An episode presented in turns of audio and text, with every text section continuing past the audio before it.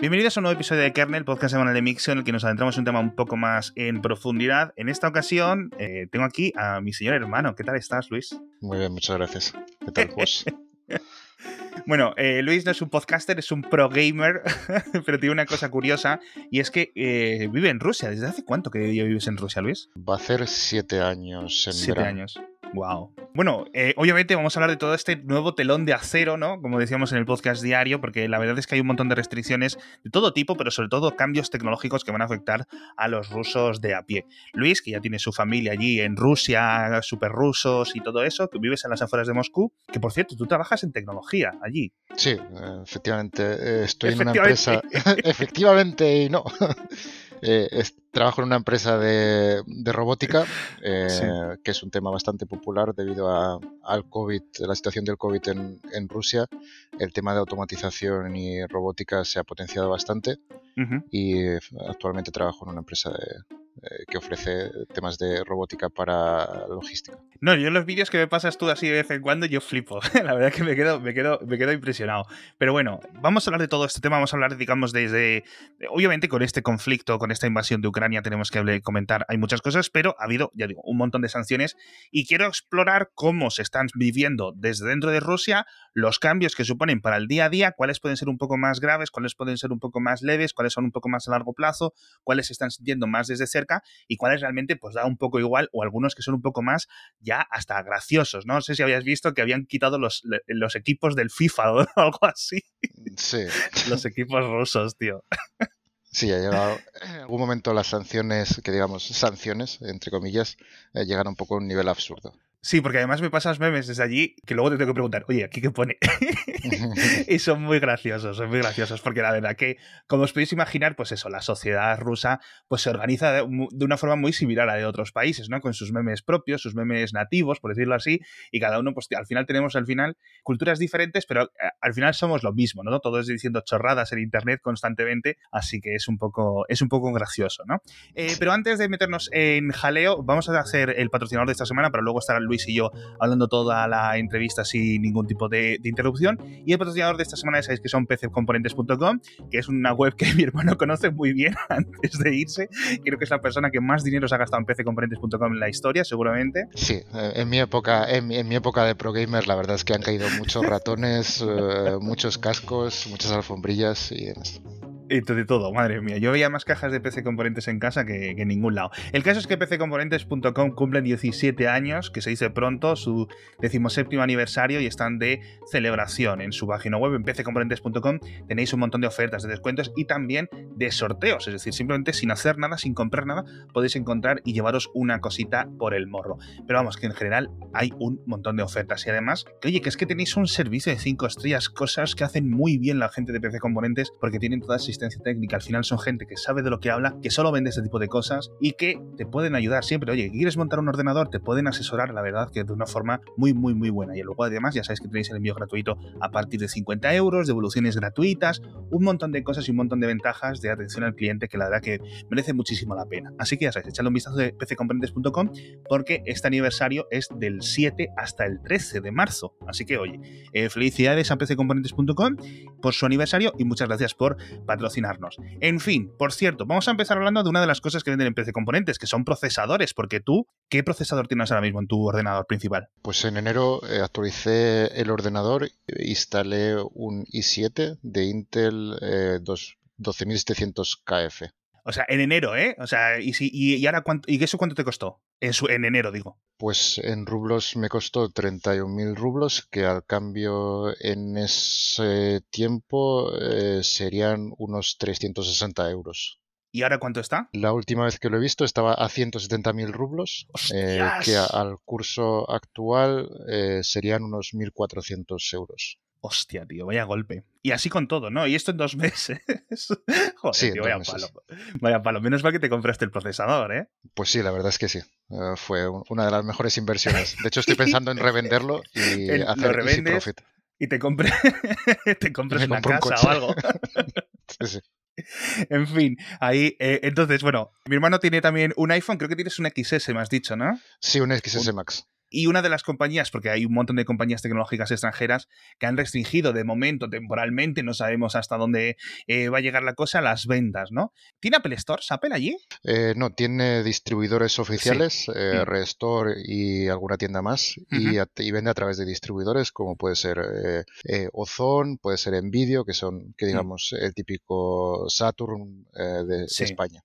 Es decir, como un poco la situación aquí en España antes de que abrieran las stores, que tenían el Catwin y estas cosas, ¿no? Eso es. Entonces, ahora allí, si tú vas, ¿te puedes comprar un iPhone? Entiendo que aún sí, porque aún hay stock, ¿no? Sí, eh, por ejemplo, eh, nosotros como trabajamos el tema de, logística, más o menos sabemos cómo funcionan las cosas. Antes de la temporada que llegamos alta, eh, de Navidades, pues muchas de las empresas que, venden los dispositivos de Apple hacen compras enormes. Estamos hablando de millones de euros de que hacen de pues pedir 100.000 iPhone 13 Pro en este color, en esta configuración, etcétera, y hacen pedidos enormes para tener stock eh, para todo el periodo eh, de, high season. Sí. ¿Cómo se nota que trabajas en logística eh? y, en, y, en, estas cosas, macho? ¿Eso lo llevan vuestros robots, vuestros roboces luego por ahí dando vueltas? Eh, por el momento no, pero en el futuro lo llevarán.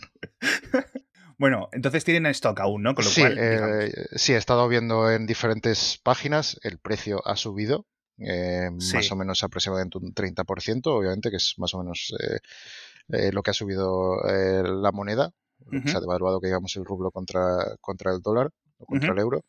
Pero sí que hay todos los modelos que, puedas imaginarte de, Apple, tanto en móviles como en portátiles y demás, están en stock sin problemas. Se pueden comprar en cualquier tienda. Eso es, aún quedan. Otra cosa es que esto se alargue y digamos que, ¿sabes? Dentro de un año, pues a lo mejor el iPhone 14 lo tienes que ir a comprar eh, a la frontera con, Letonia o te acercas. sí, eh, efectivamente, para, para, los nuevos modelos supongo que, que ya no se distribuirán. Eh, lo que sí que también por el tema de logística eh, se están ya buscando maneras de cómo eh, importar cosas que digamos que entran dentro de las de, las sanciones al territorio. Y sí, que ya por el momento sí que sé de varias que digamos esquemas de cómo importar los productos que están ahora bajo sanciones. Sí, el típico mercado gris de toda la vida, ¿no? Lo típico es estos, los chinos cuando iban a, comprarse los iPhone a Hong Kong y cosas así, ¿no? Es decir, tampoco es algo que, se tenga que inventar ahora, eh, pero bueno. Otra cosa que quiero hablar contigo es, aparte de, de lo del procesador y Apple, etcétera, en principio, Ahora estamos viendo eh, cortes en redes sociales. No sé si has anunciado, obviamente, que se había prohibido o se había cortado el acceso desde la federación hacia, bueno, la federación rusa, ¿no? Hacia facebook.com y hacia twitter.com. ¿Esos dos sitios quedan, ya están inaccesibles o cómo está la cosa? Eh, sí, Twitter, eh, bueno, al principio cuando se empezaron las sanciones, yo, por ejemplo, desde casa, desde el mm. proveedor de, casa, sí que podía acceder a Twitter, a Facebook, Instagram y demás desde la red 4G, por ejemplo, eh, que es ya más a nivel estatal, ya no se podría, ya no podía entrar.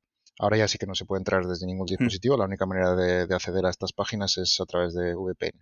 De un VPN de toda la vida, ¿no? O sea, es como eh, yo imagino que no durará mucho. Y justo ahora, antes de empezar a grabar, habían empezado a anunciar que la. Porque, claro, lo que se ha prohibido es Facebook, no todas las empresas de Facebook o todas las empresas de Meta, con lo cual Instagram, WhatsApp, etcétera, que entiendo yo que, igual, al igual que en España, son mucho más populares que Facebook, ¿no? Eh, sí, aquí es el Facebook es eh, no es muy popular, es más popular la red social VKontakte, que es una red social rusa y a nivel de redes sociales de fotografía y demás, pues Instagram es muy, muy popular. Y dicen que ahora lo van a prohibir a partir de hoy o a partir de mañana o a partir de qué? Eh, sí, en principio hasta el momento ha estado funcionando. Eh, bueno, en algunas ocasiones que, puedan no cargarte las fotos o los mensajes y tal, pero son cosas puntuales. Y a partir de esta noche, el, sistema estatal que controla las comunicaciones y el tema de Internet ha dicho que bloquea eh, definitivamente Instagram para que no pueda acceder ningún, desde la Federación Rusa no se puede acceder a mm. Instagram. ¿Tú usas mucho Instagram? Eh, sí, lo uso a nivel un poco de, pasar el tiempo, estos, estos momentos que te acuestas y, y hasta que te duermes, pues empiezas a ver los, las stories y demás de, eh, de la familia, de los amigos pero sí, la verdad es que lo, uso bastante y paso bastante tiempo en, la red social, pero yo creo que, que, no pueda usarla, lo único que va a hacer es, es, es un bien para mi vida. Gracias, Vladimir. Sí. no, pero obviamente con el, con el VPN y todo esto va a estar, va a estar eh, solucionado. Sí, Vale, entonces WhatsApp, etcétera, Telegram en principio sin problemas, tú y yo hablamos eh, principalmente a través de Telegram, etcétera.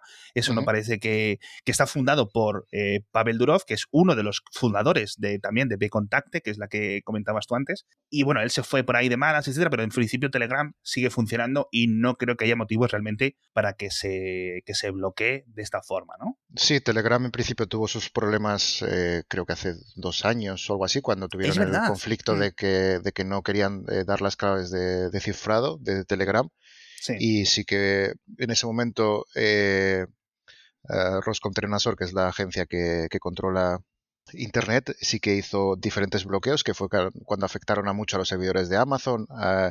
obviamente los servidores de Amazon hosteaban no solo Telegram, sino que hosteaba muchísimas páginas web, muchísimos servidores de videojuegos, etcétera, y que hubo un periodo de tiempo en el que mucha gente tenía problemas de conexión a videojuegos, a diferentes páginas, la página de Amazon no se podía entrar desde Rusia y demás. Parece que el problema se, eh, se solventó y desde entonces Instagram, o sea, Telegram, perdona, no ha, no ha tenido ningún problema de, conexión. No me acordaba yo ya de eso, de, esos, esos cortes en aquellas, eh, en aquellas épocas. Pero bueno, otro de los cambios que hemos visto, eh, de momento tú estás con un iPhone, etcétera, pero decían que Google Play, la App Store, digamos, de los teléfonos Android, van a cortar los pagos. No sé si se, no me he quedado muy claro si van a cortar los pagos en general que hagan los ciudadanos rusos, es decir, si tú estás jugando al al Clash Royale o al Pokémon Go o a lo que sea, ¿no? O te quieres comprar una aplicación, no puedes pagar o son los desarrolladores rusos los que no pueden cobrar. No me ha quedado muy claro que, cuál es el, cambio. Pues creo que es eh, por los developers rusos los que hmm. no podrían cobrar beneficios de la app, pero sí que en principio los ciudadanos podrían seguir usándola y se podrían seguir efectuando los pagos.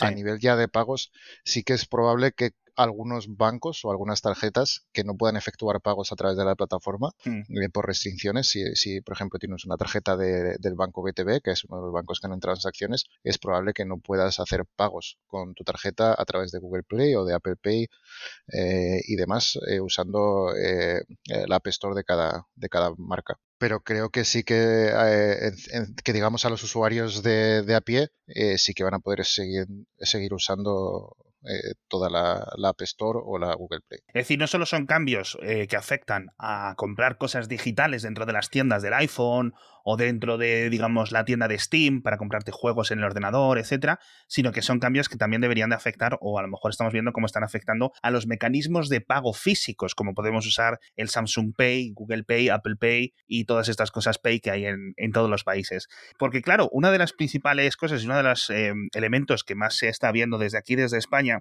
en las noticias es el tema de las sanciones económicas a nivel de, oye, que la Visa ha cortado, que Mastercard ha cortado, etcétera.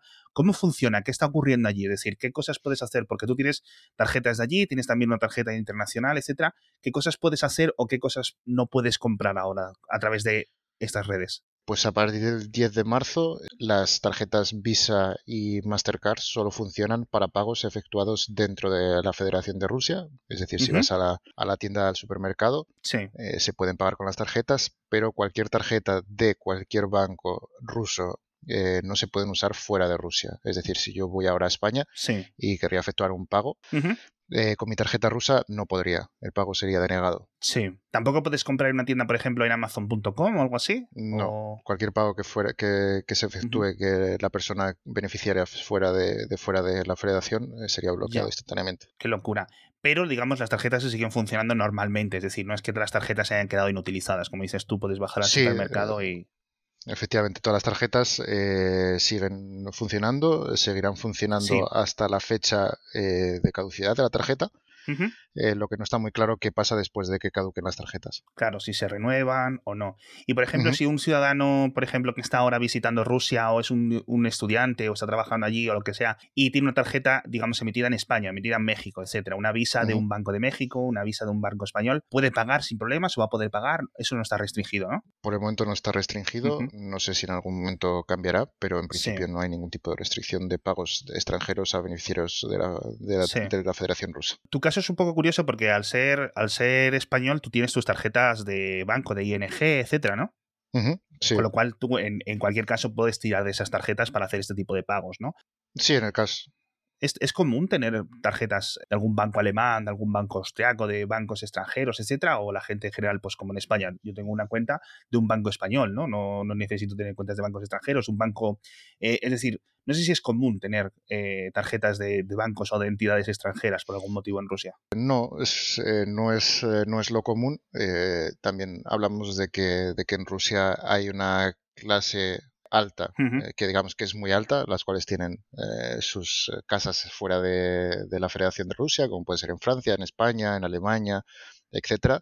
Supongo que esa gente sí que tendrá cuentas en bancos extranjeros, pero que digamos a nivel del usuario de a pie, el ciudadano de a pie, no es lo normal. Aquí lo más normal es que sí que la gente guarda su dinero, es decir, la manera de ahorrar que digamos de la gente es el dinero que tiene de más, sí que lo convierte a euros o dólares y cualquier banco de la Federación Rusa, que esto, por ejemplo, en Europa es algo que nos, que nos hemos olvidado, eh, pero así, por ejemplo, que en tu propio banco tienes diferentes cuentas. Tienes una cuenta de dólares, una cuenta de euros, una cuenta de rublos, y la gente pues pasa, oye, pues tengo este mes, me han, he tenido de más eh, eh, 30.000 rublos, por ejemplo, los convierto a dólares y eso que digamos es lo que guardo eh, como que digamos colchón. Y eso, eso no cambia ahora, ¿no? Eso no cambia, o sea, se puede seguir usando. Eh, la única restricción eh, de esta semana ha sido que, por ejemplo, si la gente quisiera sacar eh, de un cajero automático menos de 10.000 euros o menos de 10.000 dólares, esa transacción solo se da en rublos. Es decir, si quieres sacar 9.000 dólares, te hace la conversión de tu banco de 9.000 dólares a rublos y el cajero te da rublos. Y si quisiera sacar 11.000, por ejemplo, más, eh, ¿sí te los dan o...? No te los da el cajero, tendrías que hacer una, un documento en la oficina de tu banco en la cual tú pides una cierta cantidad y el banco te dice cuándo podrías pasar a recoger esa cantidad de dinero ah. en, en cash. Ya, ya, ya, ya. Qué curioso. Esto eh, no, no, he entendido muy bien esa línea de, de 10.000 eh, dólares o euros. Imagino que será por temas de. para las transferencias más comunes, porque al final 10.000 euros, 10.000 dólares, pues es, es, bastante. Sí, es simplemente pues lo que hablábamos antes, de que, por ejemplo, la gente de, de a pie eh, que, que, todos los meses, pues a lo mejor puede guardar, no sé, 50, 100, 200 euros, pues yo creo que a lo mejor el 80-90% de la gente que tiene euros o dólares no tiene más de 10.000 dólares o 10.000 euros. Entonces, pues para la gente de a pie, para que no haga, para que no eh, exista, que digamos que todo el mundo empiece a sacar dinero del banco de manera descomunal, como ha sido las primera, la primera semana, que cualquier cajero eh, que tuviera monedas de euros o dólares estaba totalmente eh, lleno, o sea, había colas de 50 a 100 personas en cualquier cajero. Qué pues para que evitar esos, esos problemas, pues lo que hacen es bloquear, de que digamos, de que si tienes, si quieres sacar menos de 10.000 euros o 10.000 dólares, pues te que hacerlo a través de la oficina. Eh, si quieres sacar más, eh, si quieres sacar menos, no se puede en este momento. Creo que mm. la situación empieza, termina como como en junio. Hasta junio estaría bloqueado. Quiero hablar del tema de criptomonedas, etcétera, y la situación para que me cuentes un poco cómo está, cuáles son las sensaciones por ahí. Pero tú me has hablado justo antes de, un sistema alternativo a Visa, alternativo a Mastercard, alternativo a todas estas redes de pagos, que es MIR, que es el uno nacido en Rusia hace, hace unos años, ¿no? Es como una alternativa. Sí, es un sistema de pago como puede ser Visa o Mastercard eh, a nivel ruso que sí que solo no entra Rusia, sino que entran países que digamos amigos, eh, como puede ser Bielorrusia, Kazajistán, Uzbekistán y así más conocidos que digamos que puedan tener más trascendencia es Turquía, que es un destino bastante popular para, para los rusos, tanto de vacaciones como de, de negocios. Sí, estoy viendo la lista aquí y digo, esto es donde veranean los rusos, ¿sabes? Es como, es en plan, los, los sitios más comunes de, turisteo. Sí, es cierto, porque incluso está, está Vietnam, etcétera, y luego países un poco cercanos también. De esta Chipre, que obviamente tiene una, alta población rusa, etcétera. Veo que se puede pagar en AliExpress, por ejemplo, con una tarjeta de, estilo MIR. Así que, bueno, imagino que eso se serán más populares estos días, ¿no? Eh, sí, antes no eran muy populares. había muchos bancos que la ofrecían como tarjeta, que digamos, predefinida, eh, como puede ser eh, más popular la Visa o la Mastercard, que es la predefinida.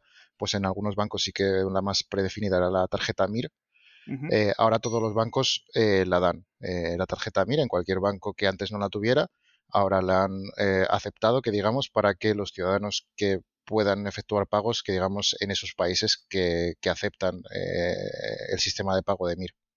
Claro, eso es, pero si luego te vienes, por ejemplo, a España, pues esa tarjeta no, no funcionaría. Es muy similar al Union Pay. No sé si muchos oyentes lo conocen, pero a lo mejor estos últimos años han empezado a ver más el logotipo de Union Pay en un montón de comercios españoles. Union Pay no es más que un sistema muy parecido a Visa, Mastercard, Mir, etcétera, pero nacido en China, creado por las, eh, digamos, por los múltiples bancos que hay, que hay allí, ¿no? Es como su, su sistema. Entonces, a medida que cada vez había más y más y más turistas eh, de China dando vueltas por el mundo y comprando pues eh, muchos comercios de, sobre todo en, en, España lo veo en Madrid, en Barcelona, en ciudades costeras, etcétera, pues todos tienen está el logotipo de, no, se acepta Visa, Mastercard, Union Pay, el, el, Alipay y todas estas cosas, ¿no? Que Alipay va a través de, de Union Pay, etcétera, con lo cual tenéis ahora el, el MIR, que imagino que es obviamente pues irá adquiriendo cada vez más, más relevancia. Entonces, volviendo un poco a un concepto más tecnológico, el tema de las criptomonedas, ¿tú qué sensaciones tienes? ¿La gente de allí qué, cuentas? ¿Se están empezando a interesar más? ¿Gente que no estaba interesado antes por criptomonedas? ¿Están empezando a evaluarlo, verlo con otros ojos? ¿Ha cambiado algo?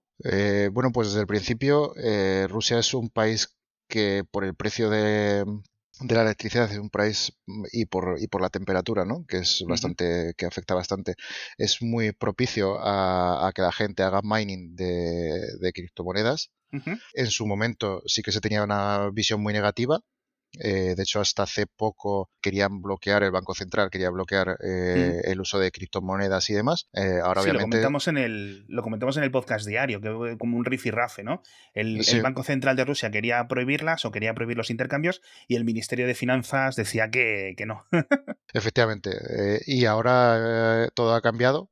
por las situaciones porque es uno de las que digamos uno de los modos en los que es muy difícil imponer sanciones a, a Rusia usando criptomonedas por el tema del blockchain y demás, que sería muy complicado eh, hacer un, cualquier tipo de bloqueo, como puede ser el bloqueo del SWIFT, que ya mm. por sí es, complicado de hacer. De hecho, en 2014, cuando se empezaron el tema de, sanciones eh, a, nivel internacional contra, contra Rusia, sí que se intentó, pero sí que salió Swift diciendo que bueno, esto es, es complicado, no es, no es algo que yo pulse un botón y, y, ya está, todos los bancos rusos fuera del Swift.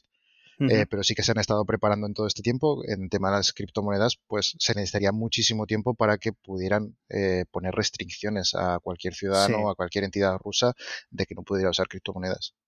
Sí, lo que he leído es, eh, por ejemplo, que se han bloqueado algunas cuentas en Coinbase, etcétera, en sitios centralizados, pero tú puedes tener tu propia cartera en tu ordenador, en tu móvil, etcétera, y eso en principio es imposible de bloquear, ¿no? Sí, la tarjeta, la típica tarjeta local de USB, que muchas, muchas historias eh, virales de gente que ha perdido el, USB con, su tarjeta, con su wallet. Eh, pues eso a nivel local eh, sí que sí que sigue existiendo. A nivel ya además global de Coinbase y demás, pues sí que podría ser que se bloquearan algunas cuentas. Hmm. Lo desconozco, pero sí que es probable que, se bloqueen cuentas a través de sitios globales. Eso es. Yo imagino que irá un poco por las dos formas, ¿no? Pero la verdad es que sí es cierto que, parece que, hay como mucho impacto al, ciudadano ruso medio, ¿no? En este sentido. Es decir, porque abrirte una cuenta, o sea, abrirte una cartera de Bitcoin, etcétera, pues no es una cosa excesivamente complicado, pero no es algo que se haga con un par de clics y sobre todo no es algo que, eh, que sea fácil de hacer, sinceramente, o, dentro de, de lo común. Así que vamos a ver cómo evolucionan, porque a lo mejor esto se empieza a popularizar por este camino. Si he leído que, por ejemplo, pues no habría eh, liquidez suficiente en los mercados, por ejemplo, para establecer los pagos del trigo, los pagos del gas, los pagos de no sé qué, ¿no?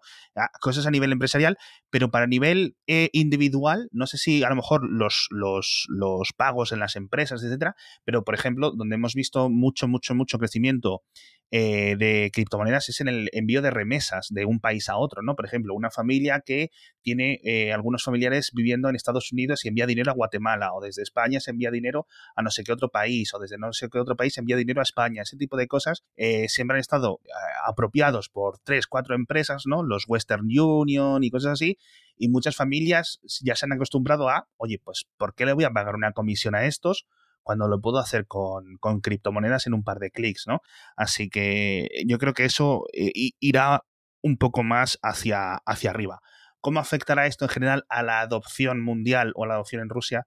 De, criptomonedas para pagos más comunes, pues eso es un poco más lo, lo, que, lo que no se sabe, ¿verdad? Sí, eh, yo creo que para el ciudadano, para el ciudadano a pie, eh, el cambio en el tema de las criptomonedas es eh, mínimo por el momento. Supongo que, que, ahora pues tendrá un boom y también se esperaba que, que que el precio del Bitcoin y demás subiera, simplemente porque sería algo más popular para, eh, para el ciudadano ruso, eh, cualquier país que pueda tener sanciones eh, a nivel económico, que pueda ser un modo de pago, un modo de transferir dinero de una persona de una entidad a otra, hmm. sin cualquier tipo de comisión, sin cualquier tipo de restricción. Claro, eso es.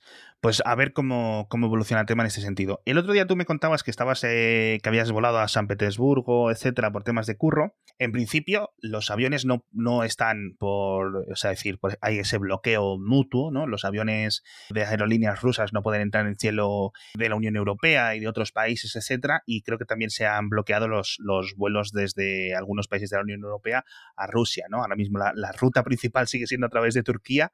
Tienen que dar una especie de puente aéreo, pero en principio todo, todo a nivel interno sigue, sigue normal, ¿no? Sí, en principio a nivel interno no hay ningún tipo de cambio. Eh, a nivel de fuera, eh, a partir del día 8, eh, sí que se han bloqueado las dos empresas más populares, que puede ser S7, que es de la alianza, de la misma alianza que Iberia y demás, han bloqueado todos los vuelos a nivel internacional.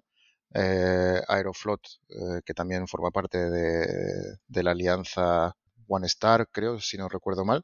También han bloqueado todos los vuelos a partir del 8 de marzo, por lo cual vuelos desde Rusia hacia afuera no hay absolutamente ninguno. Eh, a nivel de Turquía, creo que es el único punto al que, digamos, eh, se, pueden, se puede viajar, eh, pero por el momento creo que las aerolíneas, aerolíneas de, Rusia también no están abriendo vuelos. Y no sé si por la parte de Turquía, como puede ser Pegasus o como puede ser eh, Turkish Airlines, eh, sí que habilitarán vuelos desde su parte, que digamos, hacia Rusia. Sí, porque lo que sí que he leído es bastantes personas que decían, hostia, se van a poner las cosas feas, eh, me piro, ¿no? Vamos a ver, y han cruzado la frontera, bien en coche, por ejemplo, a través de los países del Báltico, o bien se han ido hacia los países del Cáucaso, o bien se han cogido el típico vuelito hacia Estambul, etcétera, que Estambul sigue siendo un gran hub eh, internacional de conexiones por la situación, ¿no? A medio camino entre eh, Asia Oriental y Europa, etcétera, y hay muchísimos, muchísimos vuelos que paran, que paran ahí.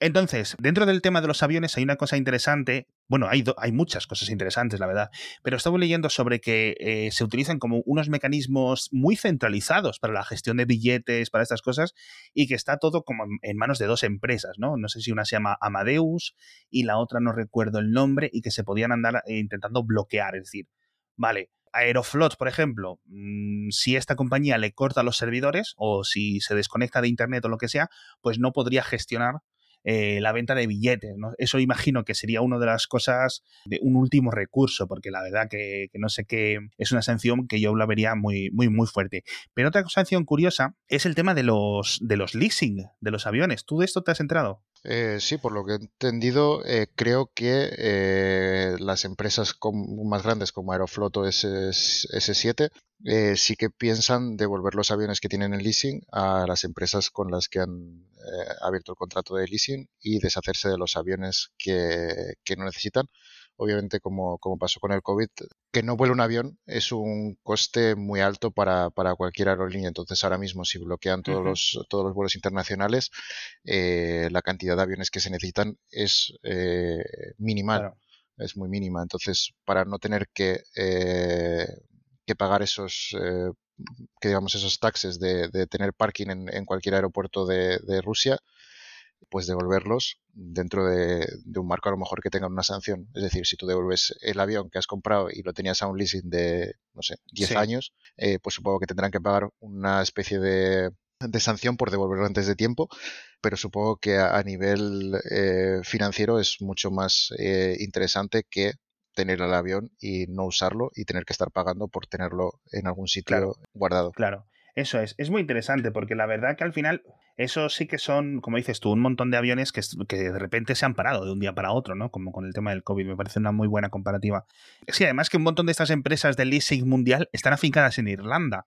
estamos aprendiendo un montón estos días de todos en el podcast diario y en general viendo las noticias sobre la cadena de suministros mundial y estas cosas, ¿no? En plan, ah, eh, la SEAT no puede fabricar porque resulta que el botón de arranque de los coches lo fabrican en, en Vietnam, ¿no? Y está cortado o lo, que sea, ¿no? En fin. Sí, en 2015, si no recuerdo mal, una de las campañas eh, más grandes de, una de las aerolíneas más grandes, que era Transaero, eh, en 2015 eh, se fue a la bancarrota y muchas de las piezas que tenían, por ejemplo, de, piezas de motores, que es, Rolls Royce y demás, estaban en Irlanda, que digamos en un almacén. Y al hacer la petición de, bancarrota, eh, obviamente esos, esos motores, esas piezas estaban en otro país, entonces es muy difícil cuando, por ejemplo, unas empresas de un banco ruso, obviamente, que ha dado créditos a esa empresa, pedirle a Irlanda que les mande un motor, porque obviamente también en diferentes países de, la Unión Europea también tenían créditos. Entonces, obviamente, todo el mundo quería que les devolvieran o tener algún tipo de devolución de ese dinero que habían eh, metido y sí que hubo bastantes problemas a nivel mm. internacional eh, de, todos los activos de esta empresa, de, cómo mm. repartirlos para que todo el mundo se llevara un poco de, dinero de vuelta. Sí, es muy curioso todo esto, cómo de interconectado está y estamos viendo que hay un montón de puntos débiles en todo momento, ¿no? El tema de las piezas de los aviones me parece muy interesante, porque bueno, pues en principio, vale, una, no se pueden vender, creo que Samsung también cortó la venta, Microsoft ha parado la venta de, licencias de Windows, eh, ¿qué dices tú? Pues ya ves tú qué problema, ¿no?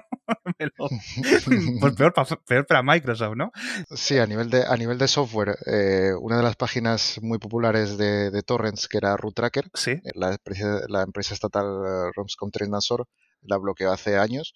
Eh, ahora con todo el tema de las sanciones lo han desbloqueado. Entonces, el tema de, torrents, ahora mismo cualquier tipo de software te lo puedes bajar a través de torrent y dices, bueno, pues si no quieres que te pague un usuario que, mensualmente paga el Office 365 su licencia, pues obviamente pues se lo va a bajar y lo va a tener eh, de modo pirata. Entonces no sé quién sale perdiendo en este, en este tipo de sanciones. Sí, la verdad que me ha hecho. Eso sí que. Esa es una de las sanciones que me queda un poco. Ok. es que se desbloquee el Pirate Bay ruso para llenar de software libre, ¿no? Y de, software gratuito a los ciudadanos rusos. De momento ahí salís ganando, ¿eh? Porque de repente Photoshop es gratis. Ilegal.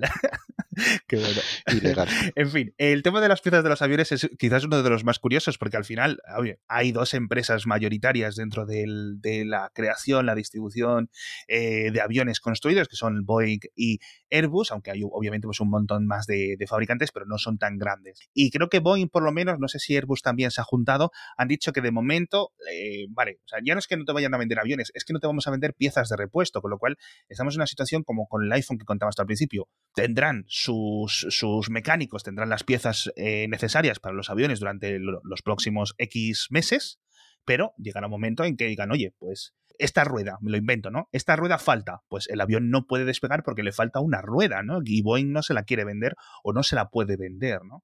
Eh, sí, eh, existen ahora diferentes sanciones eh, también para las piezas de repuesto. creo que China también ha dicho que no iba a dar piezas de repuesto por su parte.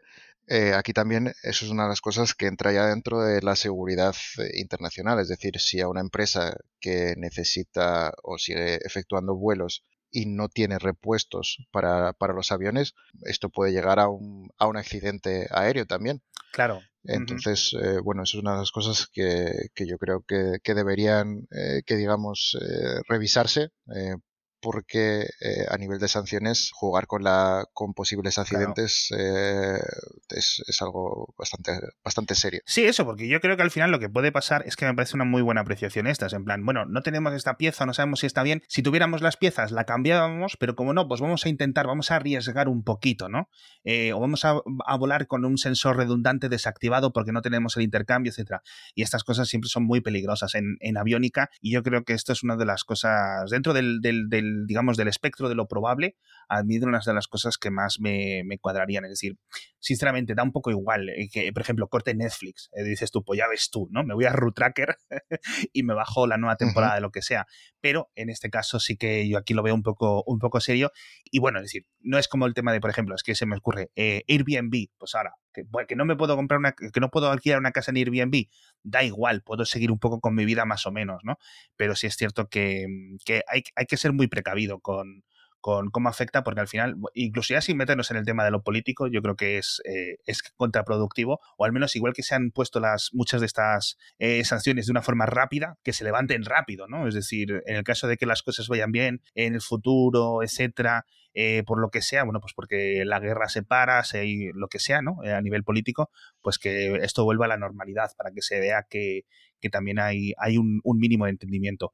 Pues eh, no lo sé si esto va a ir para largo o no, pero a lo mejor si va para largo te tienes que volver al programa a contarnos cómo va, ¿no? En plan, año, año 4 de la guerra. A ver, ¿qué tal los iPhone 13?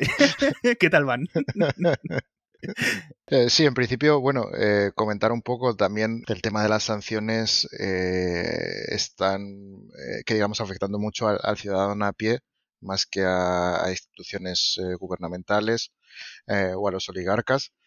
Entonces es una de las cosas que yo creo que se está un poco pasando de, desmadre. Eh, en ningún momento esto potencia a, que, bueno, Rusia no está malo, obviamente Rusia ha, empezado una guerra y tendrá que sufrir sus consecuencias, pero también el pueblo ruso, el ciudadano de a pie, no tiene la culpa por la de, que Rusia haya decidido eh, invadir Ucrania. Y sí que es una de las cosas que puede tener un efecto boomerang. Eh, creo que te lo comenté el otro día, de que bueno, si al, si al ciudadano a pie le siguen apretando y le siguen apretando y demás, a lo mejor la visión eh, que digamos positiva de, Europa o de Estados Unidos cambia a ser una visión negativa.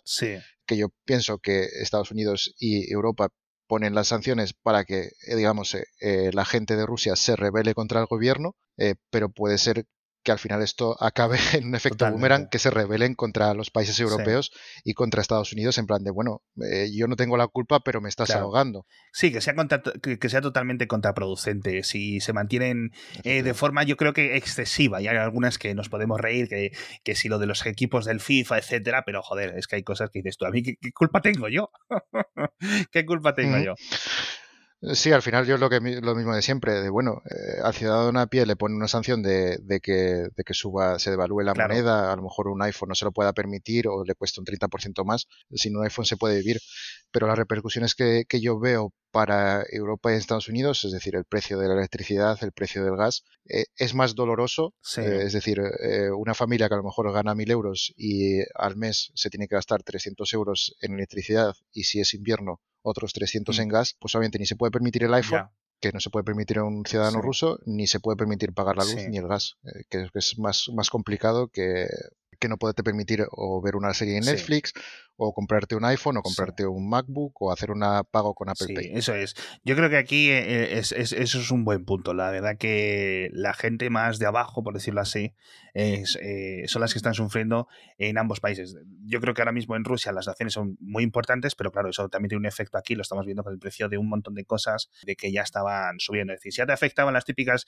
de que no puedes comprar un coche porque faltan componentes en no sé qué país y no sé qué, pues esto yo creo que se ha puesto todo ya eh, loquísimo y vamos a ver, como dices tú, no solo que no sea contraproducente en Rusia, sino que no sea contraproducente aquí, porque llegará un momento que la gente dirá, oye, pues ya no quiero, ¿no? Que llega el veranito ahora, que llega el calorcito, que ya a lo mejor pues no gastamos tanto gas, etcétera, pero bueno, vamos a ver cómo va la cosa. Sí, bueno, pero la electricidad se gasta mucho también. por ejemplo, en España es un país de, que en ciertas épocas del verano se necesita poner aire acondicionado, sobre todo para la gente mayor, porque sufren bastante con las olas de calor y esa electricidad hay que pagarla. Que muchos no se la pueden permitir pues me parece un poco más grave. Eso es. Pues ya te contaré, ya, ya veremos cómo, cómo sigue la cosa. Esperemos que lo que es el, conflicto pare pronto. Y bueno, eh, esperemos que no se desconecte totalmente el Internet de Rusia del Internet del resto del mundo, de la misma forma que está desconectado el de Corea del Norte o el de, el de China, etcétera, porque eso sería algo, algo completamente, completamente grave. Por el momento no se puede, no se, no se evalúa la, la opción de, de, la RUNET, que digamos, de, de la red rusa de, que fuera desconectada de, la red eh, global de Internet. Eh, pero sí que es una opción que, que está mm. preparado el gobierno para, para tomarla. Eh, una de las cosas, por ejemplo, diferentes de, de Europa es que en Rusia hay proveedores de Internet muy pequeñitos. Eh, no, es, no es a nivel global como puede ser en España, que tienes mm. Vodafone, tienes Orange, eh, tienes Adamo eh, y cosas así. O sea que digamos que a lo mejor con, la, con 5 o 10 proveedores se controla todo el mercado. Aquí puede haber 100, 200, 300 proveedores. Eh, por ejemplo, el proveedor que tengo yo de Internet en casa es un proveedor que solo da Internet a la parte de Moscú en la que vivo yo. Ostras, qué curioso. Son proveedores muy pequeños. Entonces, cuando tienes proveedores muy pequeños, eh, todos estos cambios de bloquear las redes y demás, obviamente es mucho más complicado, mucho más complejo. No sabía yo eso, no sabía yo eso. Eso me parece una cosa muy, muy curiosa. Bueno, pues eh, dejamos el, episodio de hoy. Espero que los oyentes que estéis fuera de Rusia habéis podido tener un poco más de una perspectiva de cómo se está viendo eh, las sanciones y cómo se están viviendo, sobre todo desde, desde dentro de Rusia. Eh, muchas gracias, Luis, por venirte al, podcast, macho. Muchas gracias a ti por invitarme. ya traje hace poco a mi mujer, ahora he traído a mi hermano, y solo falta que traiga a mi madre, que empiece a meter a las niñas, y ya se convierte esto en un podcast autosuficiente, ¿no? ya no tenga que buscar invitados. En fin, muchísimas gracias de todas formas a todos los oyentes por estar con nosotros una semana más. Espero que os haya gustado. Muchas gracias a PC Componentes por patrocinarnos. Eh, nos vemos la próxima semana con más cositas de tecnología en kernel. Hasta pronto.